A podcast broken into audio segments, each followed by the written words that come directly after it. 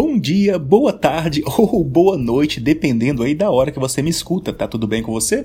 Aqui é o professor de filosofia Danilo Svagera, ou Panda, e esse programa faz parte do conteúdo online do Sedai Pré. Nos siga nas redes sociais para ficar por dentro de dicas e de novidades. Sempre tem coisa legal por lá. No episódio de hoje, nós vamos conhecer as chamadas escolas helenísticas, também chamadas de escolas socráticas menores. O nome é grande, mas é bem fácil. A pergunta que irá nos orientar durante todo esse episódio vai ser como é que nós podemos alcançar a felicidade verdadeira. Você não entendeu? Ah, então vamos que vamos embarcar para a Grécia Antiga novamente e aprender um pouco mais. Como eu já disse anteriormente, qualquer dúvida é só me adicionar lá no Instagram, filosofiaprof.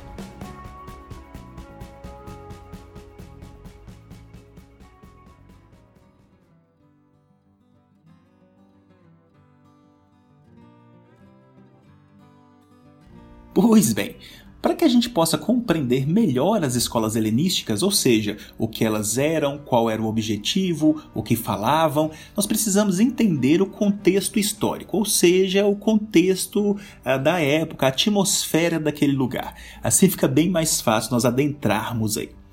Com a conquista da Grécia pelos macedônios, que ocorreu em 322 a.C., nós tivemos início o chamado período helenístico Devido à expansão militar desse Império Macedônico, feita pelo Alexandre o Grande, vocês devem lembrar no episódio de Aristóteles que o Aristóteles foi conselheiro do Alexandre o Grande e logo depois o Alexandre partiu para essas conquistas. Nesse momento agora, então, ele já estava se uh, expandindo o império e tudo mais. O período helenístico, então, teve como característica um processo de interação entre cultura grega, cultura grega clássica, com a cultura dos povos orientais, ou seja, nós tivemos então um contato entre duas culturas, propiciado pelo Alexandre. A escola de Platão, a academia e a escola de Aristóteles, o liceu, nós vimos essas duas escolas nos episódios respectivos dos autores, essas duas escolas continuaram abertas e em plena atividade. E os valores dos gregos começaram a mesclar-se com essas tradições culturais que eu citei agora há pouco. Os historiadores assinalam, inclusive, que esse é um momento muito importante, pois a Grécia passa a conviver com diversos novos costumes, alterando a estrutura da própria vida daquelas pessoas que moravam ali. Nesse contexto específico, as preocupações coletivas foram colocadas em segundo plano e os filósofos passaram a se preocupar com questões, digamos, pessoais. Por exemplo, a reflexão política ela foi sendo enfraquecida. Essa reflexão política foi muito importante para Platão, para Aristóteles, mas nesse momento ela se encontra enfraquecida. E o que está em primeiro plano é a chamada vida privada, ou seja, preocupações com o eu. E é no meio de toda essa mudança que nós estamos vendo ocorrer dentro da Grécia que são fundadas as escolas helenísticas, também conhecidas aí como escolas socráticas menores explicando para vocês. Por que, que eram escolas?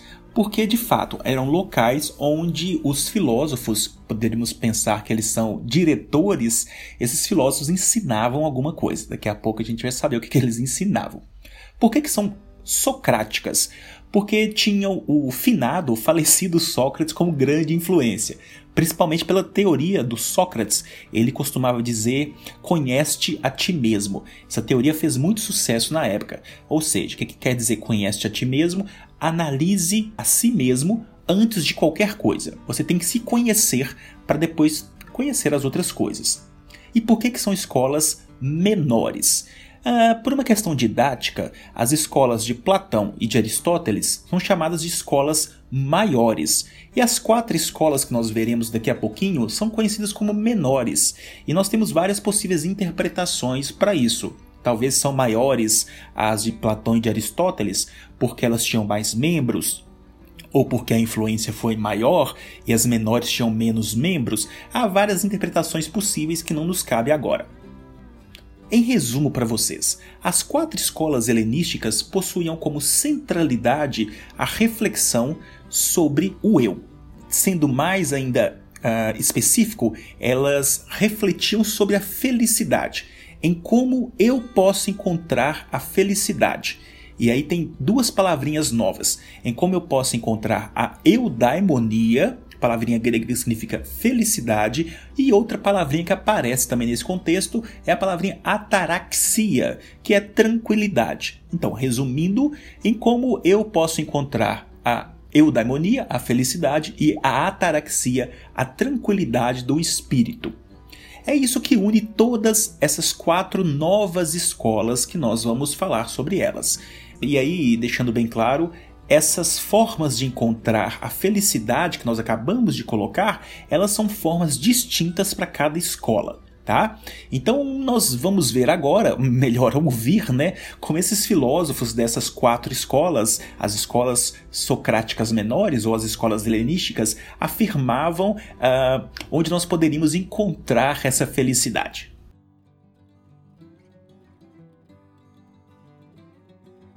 A primeira escola que nós vamos estudar hoje é a chamada escola de Epicuro, ou a escola epicurista. Essa escola ela se localizava num grande jardim, e esse jardim ficou conhecido como o Jardim de Epicuro. Era nesse jardim que o nosso filósofo e seus alunos refletiam sobre a questão da felicidade, da tranquilidade. E qual que é a principal tese dessa escola? Olha, o Epicuro dizia pra gente que o ser humano deve buscar o prazer, pois o prazer é o princípio de uma vida feliz. Ou seja, todos nós estamos em busca de prazeres, pois esses prazeres nos guiam e dão a tônica da nossa vida. Repare que nesse momento o Epicuro ainda não fala se esses prazeres são pessoais ou prazeres coletivos, mas ele logo logo vai responder. Devemos distinguir dois tipos de prazeres, os duradouros, também chamados de prazeres da alma, são prazeres como a conversação, a contemplação, e os prazeres imediatos, que ele vai definir como as paixões humanas. Ele vai dizer que essas, esses prazeres imediatos são prazeres que resultam em dor e sofrimento. E aí, explicando para vocês, os prazeres da alma, que são prazeres duradouros, esses prazeres eles entram em nosso espírito e ali residem. Uh, por exemplo, se eu faço uma viagem e aquela viagem foi prazerosa, eu para sempre vou ter essa experiência de prazer. Mas se eu, se eu me guio por prazeres que são imediatos, prazeres do corpo, tais como a gula, o prazer sexual, esses prazeres eu logo que ele termina, eu logo vou ter que tê-los de novo para sentir algo. Então ele vai dizer: esses prazeres são imediatos, esses prazeres são descartáveis, porque meu espírito nunca vai cessar de querer esses prazeres. Ele vai concluir então que nós precisamos, através da reflexão, dominar os prazeres imediatos ou os prazeres do corpo e nos guiarmos pelos prazeres duradouros, porque isso vai resultar de uma vida sem dor, uma vida que ele vai colocar como uma vida tranquila. Nós vamos alcançar então a ataraxia. Mas aqui, gente, cabe uma ressalva para gente. O epicurismo, por falar de prazeres, muitas vezes é confundido com o hedonismo. O que é hedonismo? São doutrinas que nós temos lá na Grécia que determinam que o prazer é o bem supremo. E no hedonismo há uma marca pela procura desenfreada dos prazeres mundanos. No entanto, o que Epicuro defende é uma administração racional e equilibrada dos prazeres. Por isso mesmo ele vai distinguir esses prazeres. E vai colocar que nós devemos evitar ceder aos desejos insaciáveis do corpo, porque eles vão terminar em sofrimento. Uma citação do Epicuro que nos ajuda bastante é essa aqui. Vou ler para vocês, abre aspas, o conhecimento seguro dos desejos leva a direcionar toda a escolha e toda a recusa para a saúde do corpo e para a serenidade do espírito, visto que esta é a finalidade da vida feliz. Ou seja, nós devemos direcionar nossa vida para os prazeres duradouros, a conversação, a contemplação da natureza, porque isso sim será uma vida feliz. A segunda escola que nós vamos falar sobre ela hoje é a chamada escola estoica ou o estoicismo. O estoicismo foi uma escola fundada a partir das ideias do Zenão de Sítio. Olha, toma cuidado porque nós temos outro Zenão, mas o Zenão anterior é da época pré-socrática. É um filósofo que vai falar sobre movimento, ou a ausência dele no caso. Já o nosso Zenão de Sítio vai propor coisas bem distintas. A escola do Zenão, ou seja, o estoicismo, ela se localizava no pórtico da Ágora. seria na entrada de uma praça. Então os alunos dessa escola, os estoicos, eles eram chamados de filósofos do pórtico ou filósofos da entrada dessa praça. Os estoicos defendiam uma atitude de austeridade física e moral, baseada em virtudes como a resistência diante do sofrimento, a coragem diante do perigo, a indiferença ante as riquezas materiais. Muitas vezes, os estoicos são conhecidos como os filósofos da indiferença, ou seja, do não sofrimento. Nós vamos ter diante nossa vida várias situações que vão nos levar a sofrer, e os estoicos vão sempre defender uma posição de tranquilidade perante esses problemas da vida. O ideal perseguido pelo estoico é um estado de plena serenidade, ou seja, de plena ataraxia, de plena tranquilidade para lidar com os problemas da existência. Portanto, nós sabemos que a vida contém sofrimentos diversos e que podem provir de várias fontes, mas precisamos manter sempre a resiliência. Palavrinha essa que hoje em dia é bastante usada. Resiliência quer dizer voltar à forma natural, voltar à forma original depois que nós somos confrontados com certas com certos problemas. E essa forma natural, essa forma inicial é a tranquilidade da alma nós devemos aceitar os sofrimentos com serenidade. Uma citação que nos ajuda bastante a compreender os estoicos, e essa citação é do Sêneca, que foi um grande estoico, ela está presente, essa citação, numa carta que ele escreve para Lucílio. Nessa carta, o Sêneca vai dizer para a gente: as coisas que nos assustam são em maior número do que as que efetivamente fazem mal, e afligimos-nos mais pelas aparências do que pelos fatos reais que, que ele quer dizer com isso? É que diante dos problemas, nós muito mais nos preocupamos com, com o que parece ser do que aquilo que realmente é.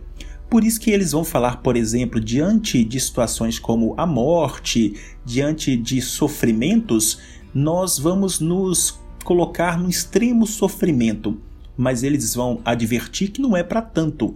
As coisas são naturais, as coisas são racionais e nós devemos buscar essa racionalidade nas coisas.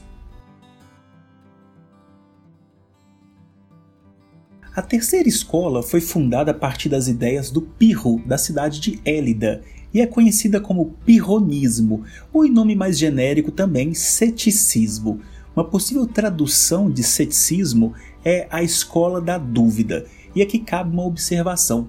Os céticos até hoje se mostram presentes nas sociedades, principalmente em debates na televisão ou na internet. Mas hoje dificilmente alguém adotaria uma posição de extrema dúvida das coisas, como era o caso dos céticos na Grécia.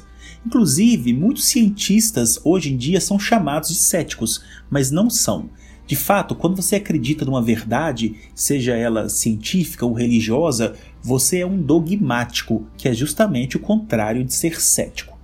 O ceticismo ou pirronismo foi uma escola filosófica que defendia a ideia de que tudo é incerto, nenhum conhecimento é seguro e qualquer argumento pode ser contestado. Vamos aqui pensar num exemplo. Numa discussão qualquer, nós temos dois pontos de vistas distintos, o ponto A e o ponto B defendido por pessoas distintas, e ninguém quer abrir mão desses pontos de vista. O cético é aquela pessoa que, diante essas duas afirmações, seja A ou seja B, adota a chamada suspensão do juízo.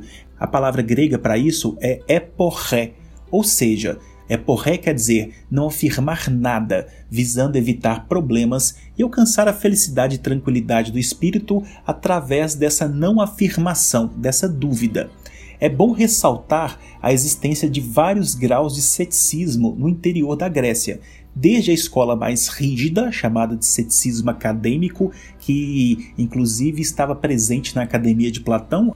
Alguns membros da escola de Platão, ao tomar contato com o pirronismo, vão se apaixonar pela escola e vão se afirmarem ou auto-intitularem céticos também e até mesmo o ceticismo mais brando, que é justamente o pirronismo, que é uma forma prática diante da vida, ou seja, para evitar problemas, você não afirma nenhuma posição nem outra. Os seguidores dessa escola propunham inclusive que as pessoas adotassem sempre essa suspensão do juízo, esse é porré, para não fazer qualquer julgamento, para abster de fazer julgamentos, já que a busca de uma verdade plena para essas pessoas é completamente inútil. Desse modo, aceitando que das coisas se podem conhecer apenas as aparências e desfrutando o imediato captado pelos sentidos, as pessoas viveriam felizes e em paz. Portanto, nós devemos duvidar de todas as coisas, haja vista que assim nós viveríamos com maior harmonia. Passemos então para a última escola, que é a escola cínica ou o cinismo. A escola cínica ou cinismo é a escola cujo principal representante é o Diógenes. O Diógenes tinha o apelidinho carinhoso de Sócrates louco. Daí vocês já vão percebendo como é que essa escola era. O nome uh, cinismo provém da palavra kion, que significa cachorro. Por quê? Pois eles pregavam uma vida bem semelhante a um cachorro de rua. Uh, um cachorro que não tem casa, um cachorro que, como eles vão dizer, abana o rabo para quem eles gostam e mordem quem eles não gostam. Isso quer dizer então, gente, que a palavra não tem nada a ver com a palavra cínico ou a palavra cinismo dos dias de hoje, tá bom? Segundo a escola do cinismo, o homem deve conhecer a si mesmo, tal como Sócrates pregava, e desprezar todos os bens materiais. Ou seja, ele não deveria ter nada. Inclusive, o Diógenes ele é conhecido por ter somente uma caneca, uma túnica e um bastão que ele perseguia as pessoas tal como os cachorros perseguiam quem eles não gostavam.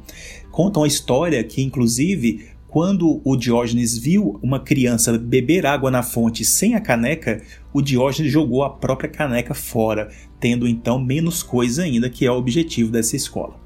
É interessante que várias anedotas cercam essa escola, haja vista que os membros da escola cínica eram vistas como figuras bem diferentes das pessoas da época. Uma dessas histórias conta que o Diógenes morava em um barril e que certa vez Alexandre foi visitá-lo. De pé em frente à casa de Diógenes, ou seja, do barril, Alexandre perguntou se havia algo que ele, como imperador, o Alexandre era conhecidíssimo, poderia fazer em seu benefício. Imaginem só o Alexandre o Grande chegando e perguntando: Diógenes, eu posso te dar uma casa, provavelmente até mesmo um país, haja vista que Alexandre tinha muito poder. E então o Diógenes respondeu prontamente: Sim, Alexandre, eu quero uma coisa. Eu quero que você saia de frente do meu sol. Eu só preciso dele. Diz a lenda, inclusive, que Alexandre, impressionado aí com o desprezo que o filósofo tinha pelos bens materiais, teria comentado um dia: se eu não fosse Alexandre, eu queria ser Diógenes.